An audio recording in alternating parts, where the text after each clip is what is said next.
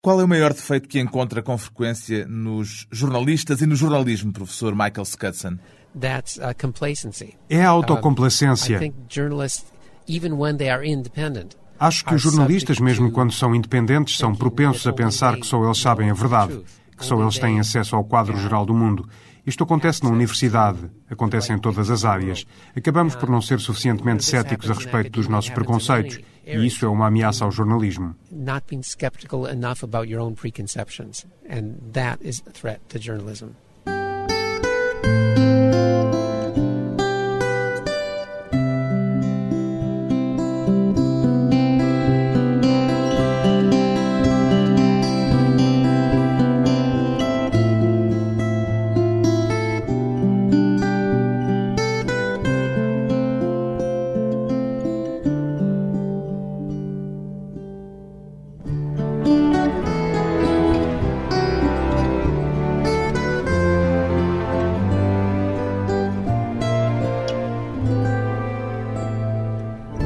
Michael Scudson, sociólogo e historiador, como é que começou a interessar-se pelo jornalismo, professor Michael Scudson?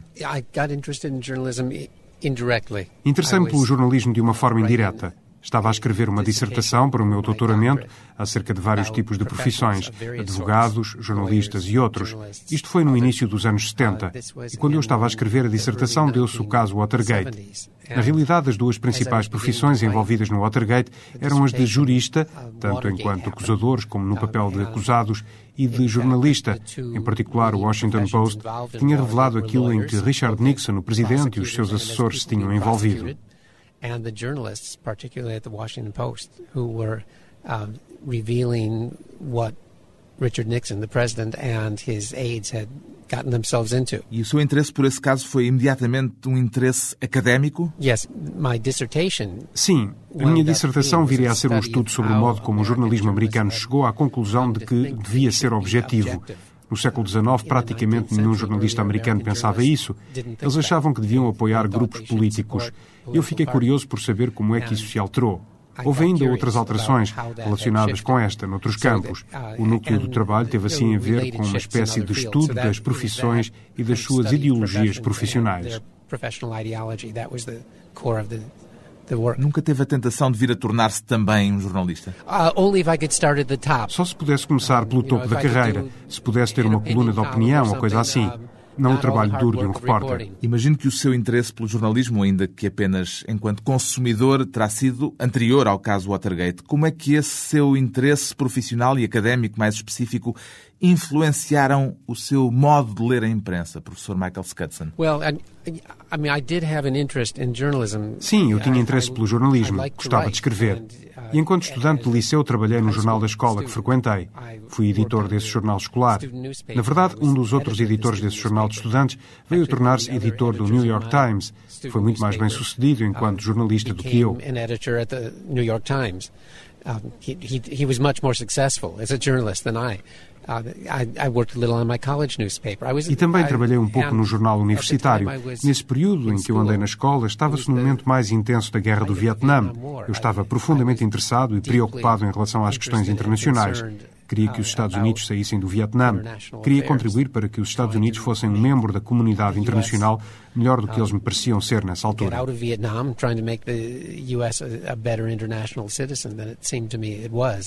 Sente-se um melhor leitor da imprensa, da rádio, dos jornais, da televisão, devido aos instrumentos académicos de que dispõe a sociologia e a história? Sim, julgo que tenho uma leitura um bocadinho diferente da de outras pessoas que não se especializam nisto em termos académicos. Eu reparo no uso da linguagem de um modo que talvez as outras pessoas não reparem. Eu percebo-me do que é novo ou do que está a mudar nos média. Também conheço muitos jornalistas, falei com eles, observei-os a trabalhar e estou muito menos inclinado do que a maioria das pessoas a concluir que temos as notícias que temos porque alguém é tendencioso, por haver alguém a tentar vender-nos alguma coisa. Creio que nos Estados Unidos, e acho que isto é cada vez mais verdade por todo o mundo, a maior parte dos jornalistas tem o objetivo de relatar a verdade. Eles têm algumas ideias da sua profissão sobre as regras pelas quais podem contar a verdade. Eles nem sempre o conseguem, muitas vezes enganam-se mas não por estarem a tentar ser de esquerda ou de direita, por estarem a colocar no seu trabalho os seus próprios pontos de vista políticos ou outros naquilo que contam.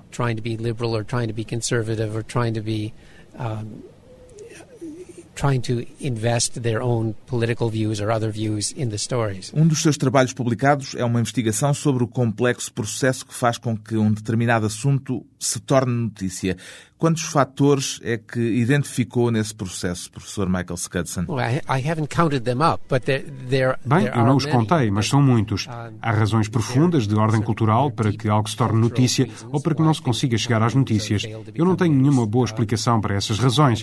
Também não conheço ninguém que a tenha. As pessoas, tanto os repórteres como os leitores e os espectadores, estão interessados no que é novo, no que é diferente. E essa tendência tem vindo a sofrer algum tipo de transformação ao longo do tempo? Esta não muda lá muito. Uh, Ou seja, se recuarmos tanto quanto possível, o que no caso americano nos faz uh, remontar ao século XVII, não havia muitas uh, notícias que fossem novidade. Eles reimprimiam tudo o que viesse dos jornais de Londres, nos jornais mais pequenos das colónias americanas. Só queriam encher o papel.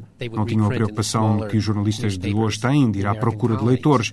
Mas depois, quando o jornal se tornou uma instituição virada para as massas, à procura de leitores, competindo pelos leitores com outros jornais, parece ter passado a haver um enorme enfoque na novidade e no invulgar.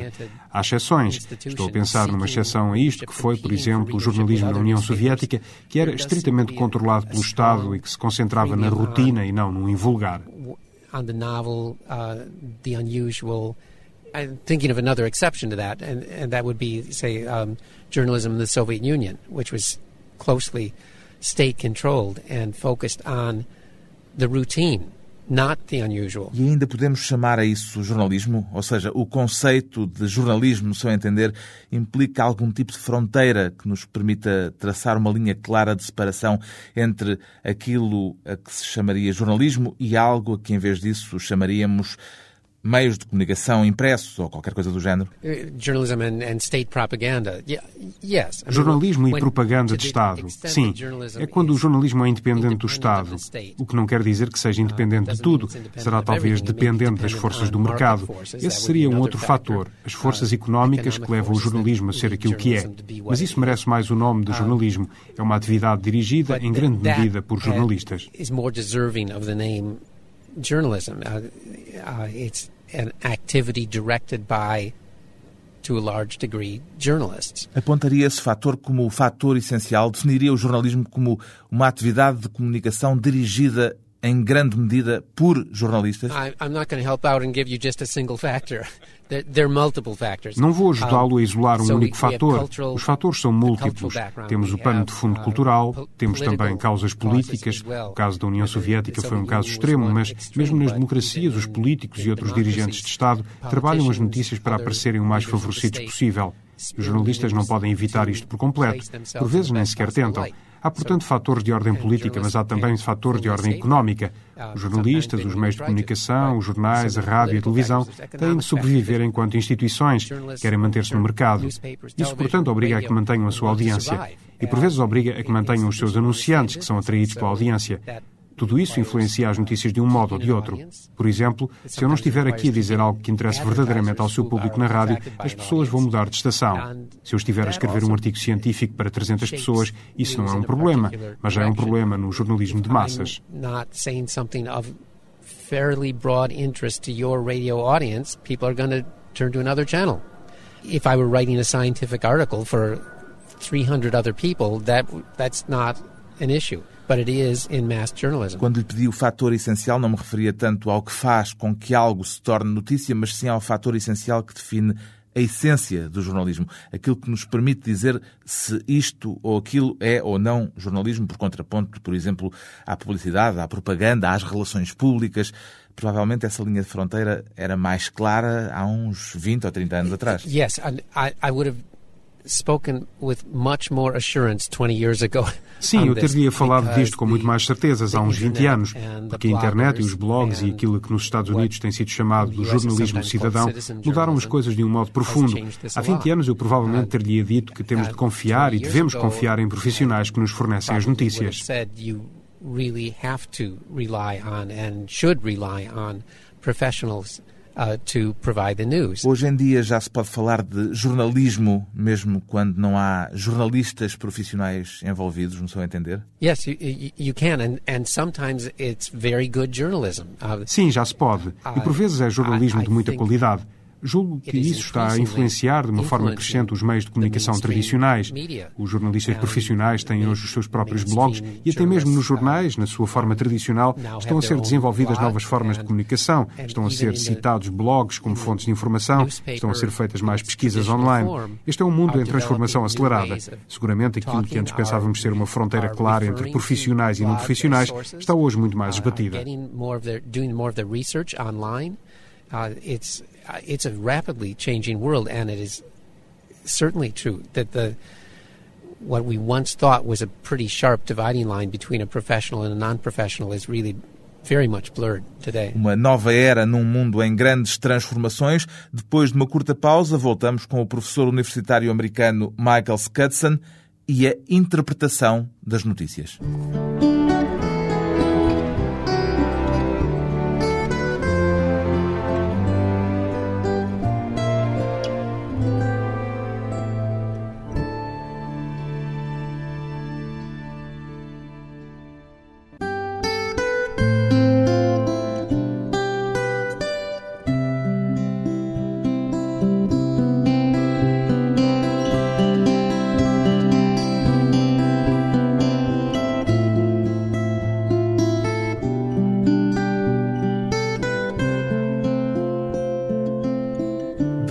Conversa com o sociólogo e historiador do jornalismo Michael Scudson.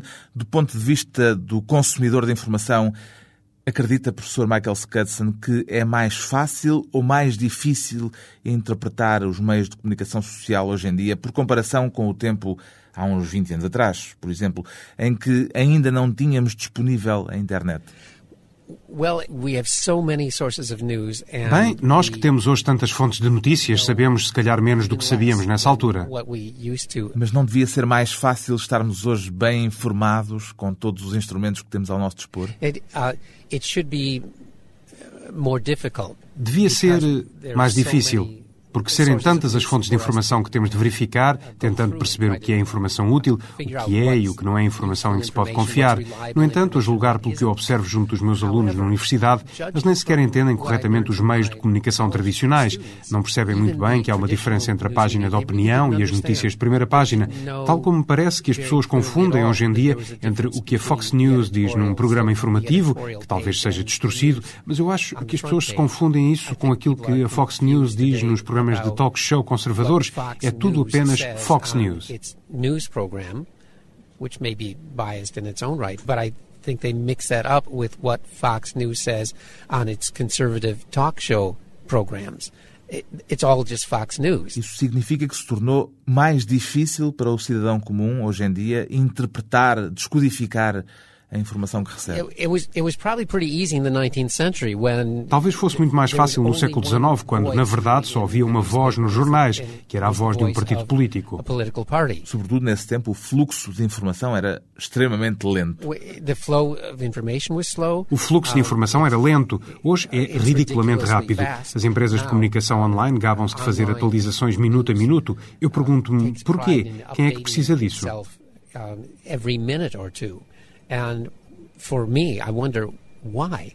Who, who needs that? O que me está a dizer com isso é que as empresas de informação estão a querer ser mais rápidas do que o próprio mundo das notícias, do que o próprio mundo em si. Well, yeah, I, I think I think that's true. I mean, they're, they're certainly going faster than my brain does. Sim, acho que isso é verdade. Estão seguramente a ser mais rápidas do que o meu cérebro. Sim, é muito difícil estarmos atualizados ou até mesmo entendermos porque é que deve haver esse enfoque na rapidez.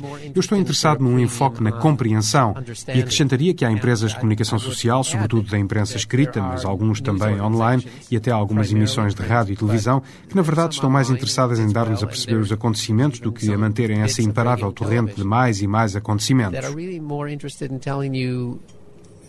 How to understand events rather than just keeping up that onslaught, that torrent of more and more events. Talvez isto nos mostre que essa torrente, apesar de me dizer que o cérebro não consegue abarcá-la, é recompensadora, de algum modo, desde logo do ponto de vista comercial, Porque é que temos esta necessidade social de informação minuto a minuto?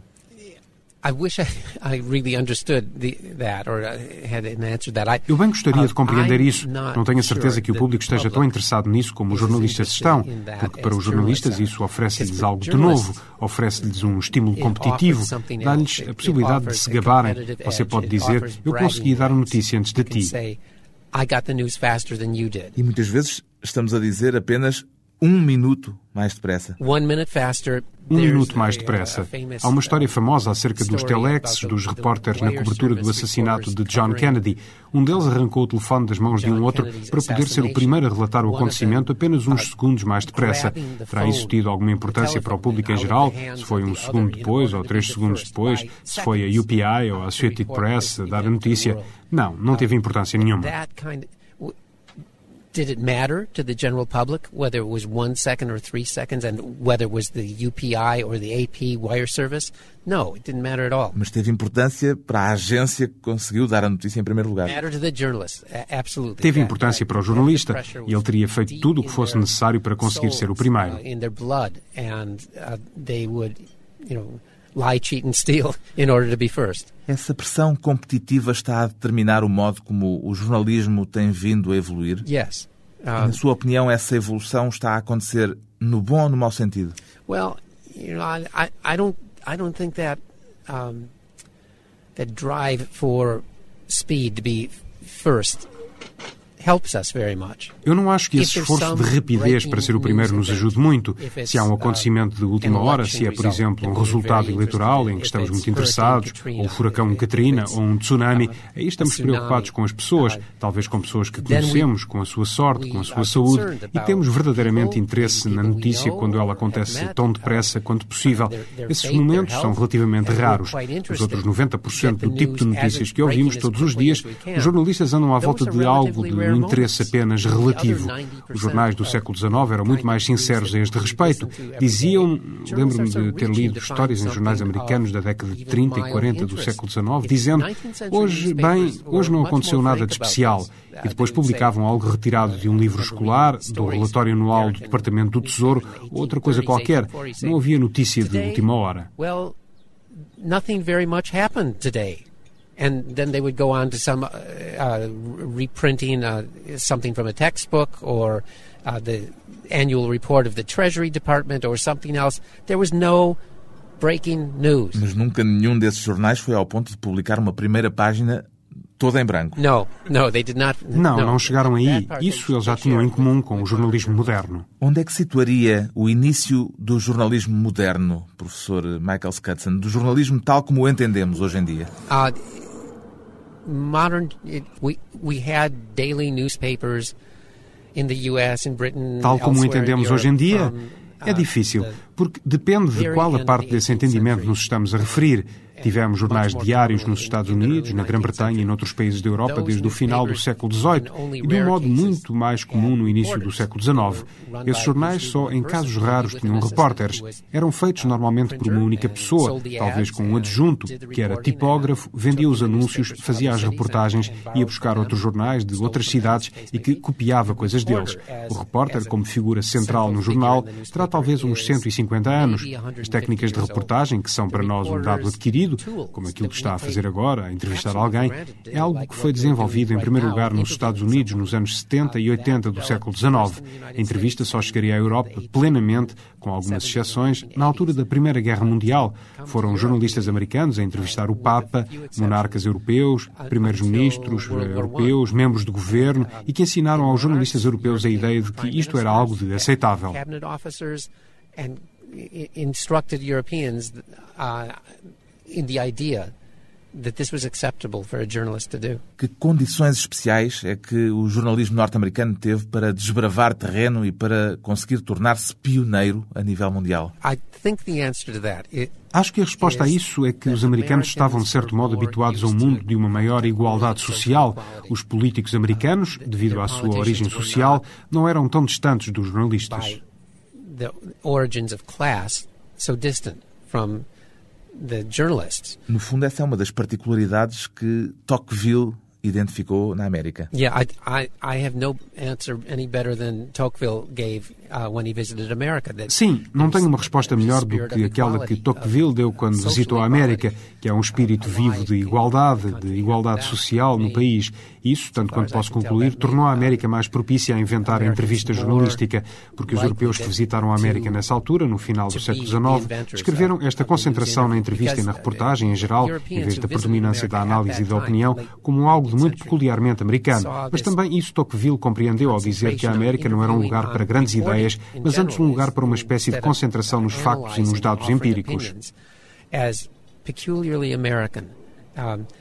But again, Tocqueville would have understood that, that he said America was not a place for great ideas, but it was a place for a kind of empirical, factual focus. Sabe-se com exatidão quem foi o jornalista que fez a primeira entrevista da história do jornalismo, professor Michael Scudson?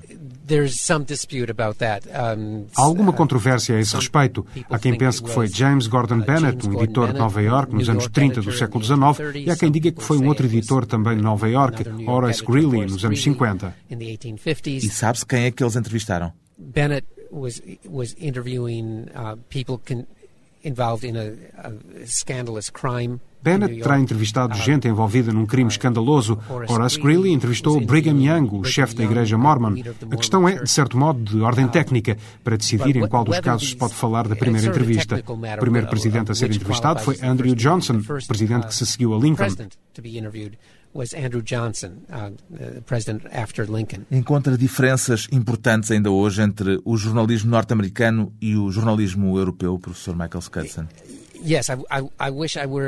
Sim, quem dera ser um leitor mais informado dos jornalismos europeus. A diferença tradicional é que o jornalismo americano era mais factual e concentrado na reportagem, enquanto o jornalismo europeu era mais orientado por posições prévias, uh, muitas vezes claramente identificadas com um partido político, por isso com uma distinção menos clara entre a informação e a opinião. Closely identified with a political party and, and therefore less of a sharp divide between um, Duas escolas de jornalismo com origens sociais e sociológicas diferentes. Depois de mais uma breve pausa, regressamos à conversa com Michael Scudson, um especialista na história do jornalismo, atento às mudanças que a era digital está a provocar no mundo das notícias.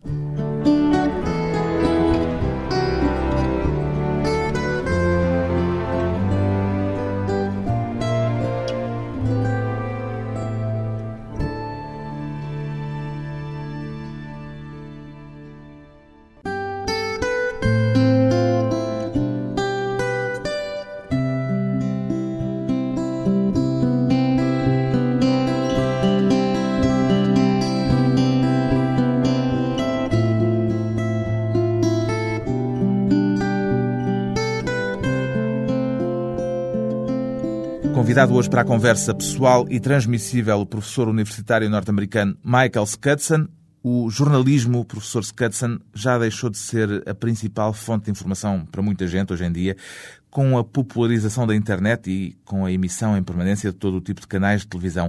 Vê nisso algum problema, tanto para o jornalismo como para a própria sociedade contemporânea? Well, I, eu poria a questão em termos ligeiramente diferentes, porque embora muita gente obtenha informação sobre o que se passa no mundo a partir da televisão, dos títulos fornecidos pelos seus servidores de internet, em vez de obter dos jornais ou em programas de rádio e televisão mais cuidadosos, todas essas outras fontes, a televisão, informação online, vão buscar as suas notícias aos principais jornais. Portanto, de uma forma indireta, as pessoas continuam a depender profundamente do New York Times, do Washington Post e das principais agências noticiosas e jornais por todo o mundo. Será um problema que as pessoas não leiam tanto os jornais? Sim e não. Is it a problem that people don't read the newspapers as much as they do Yes and no. I mean, para os jornais isso é um problema. Exactly. It is a problem for the newspapers. Exatamente, é um problema para os jornais. Diminui-lhes a capacidade de manterem redações com a possibilidade de produzir informação de qualidade e de investigar nova informação. Right. So, certo. No sentido em que uma audiência mais pequena para um jornal enfraquece a viabilidade económica dos jornais, sim. Por isso, todos devemos estar preocupados. Todos estamos em risco de perder uma fonte primária de recolha de informação.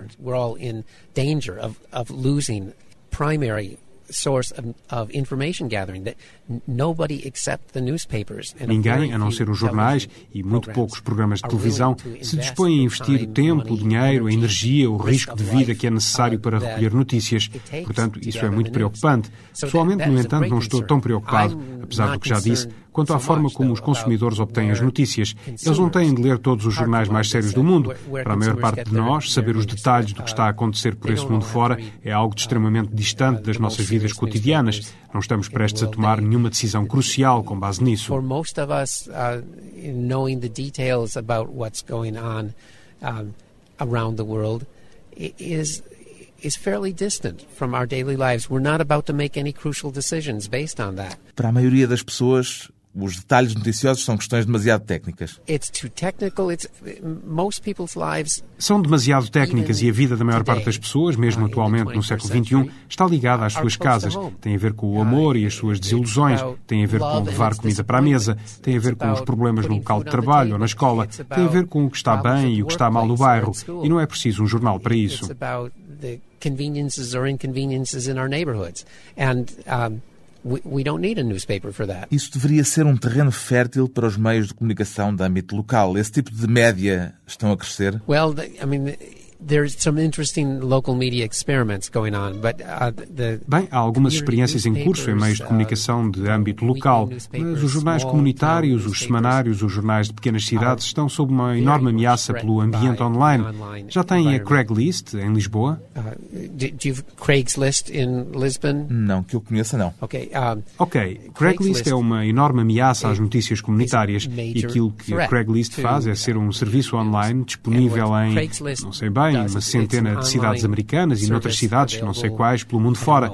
Em vez de colocar uma notícia acerca da quermesse de beneficência a favor da sua igreja num jornal ou anúncios pessoais de vários tipos, coloca o seu anúncio na Craigslist. A diferença é que a Craigslist não lhe cobra nada. Sem surpresa, as pessoas deixaram de colocar esses anúncios que representavam 10 a 20% das receitas de alguns jornais. Agora estão a perdê-las muito rapidamente para a Craigslist. Esse tipo de ameaça económica que o ambiente online coloca está a provocar estragos estragos na imprensa local. A Craigslist é uma espécie de assassina dos jornais, por isso mesmo. Now they're losing that very quickly to Craigslist.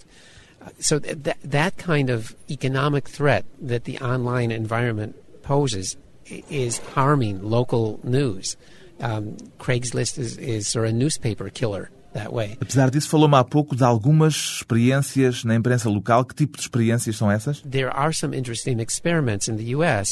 Há algumas experiências interessantes nos Estados Unidos, naquilo que está a ser designado por média hiperlocais. Serviços online que lhe dão notícias a respeito de um pequeno grupo de quarteirões numa cidade, nem sequer a um nível de bairro. Isso pode ser feito por uma, duas, três pessoas, de uma forma que é uma espécie de regresso ao século XIX, no sentido em que mesmo uma pessoa sozinha pode tornar-se todo um serviço de notícias. Newspaper where even a single person can become a whole news service. Mas isso não representa propriamente um modelo de negócio. It is not a business for the most part. Não é um negócio na maior parte dos casos. Numa das aulas que dou, cometi um erro há dois anos quando disse aos meus alunos ninguém ganha dinheiro nenhum colocando notícias online. E um estudante, no fundo da sala, levantou a mão e disse, eu faço. E eu disse, mas quem és tu? student in the back of the room raised his hand and he says, I do. And I said, who are you? Uh, he was, uh, you know, a 19-year-old student who had started a blog. Era um estudante de 19 anos que tinha feito um blog sobre jogos online, fazia notícias sobre isso e começou a vender espaço publicitário porque tinha um pequeno, mas fiel grupo de seguidores que estavam envolvidos nesse mundo dos jogos online. Ele de facto fazia algum dinheiro com os anúncios e acabou por vender o seu pequeno negócio a uma empresa maior.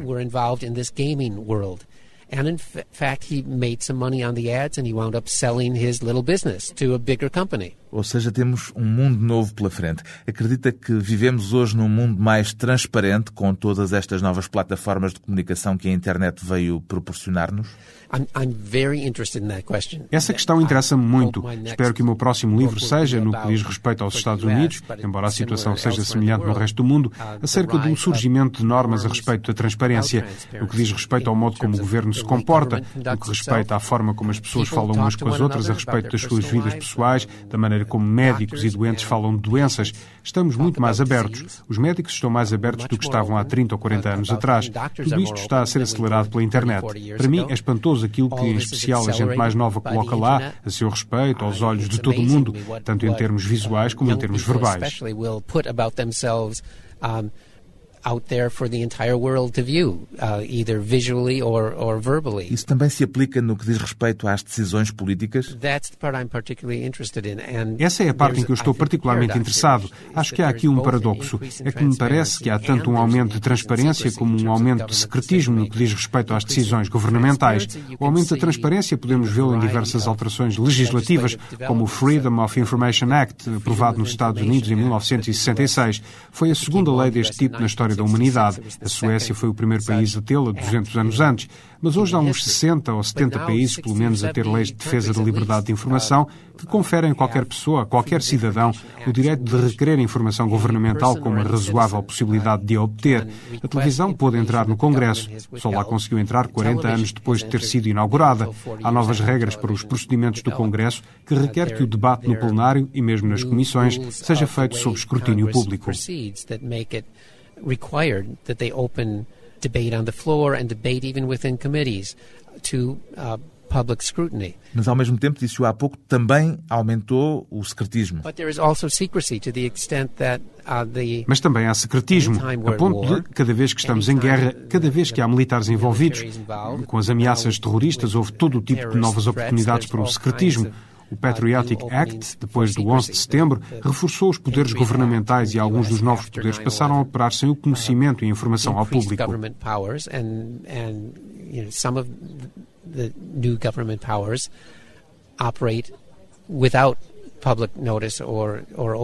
Qual é, no seu entender, professor Michael Scudson, a maior ameaça que o jornalismo sério enfrenta hoje em dia? Uh, the, I see two threats. Vejo duas ameaças. Uma, de que já falámos, tem a ver com as restrições económicas e a competição económica que está a pôr as empresas de comunicação social sob uma enorme pressão.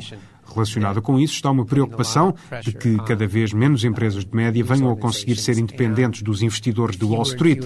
Algumas continuam independentes ou parcialmente independentes, mas o interesse dos investidores de Wall Street é que as empresas de comunicação social façam dinheiro. Não se interessam porque as empresas de comunicação social produzam notícias.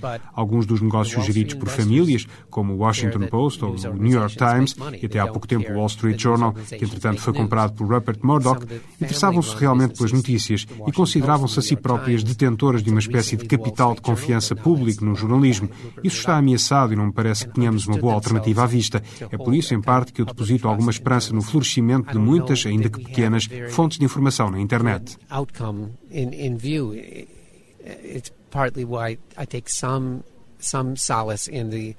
flourishing of many, many small but important um, news sources of information uh, a internet, inevitavelmente no caminho do jornalismo moderno, o sociólogo e historiador Michael Scudson é um destacado investigador do passado, do presente e das tendências para o futuro da atividade jornalística.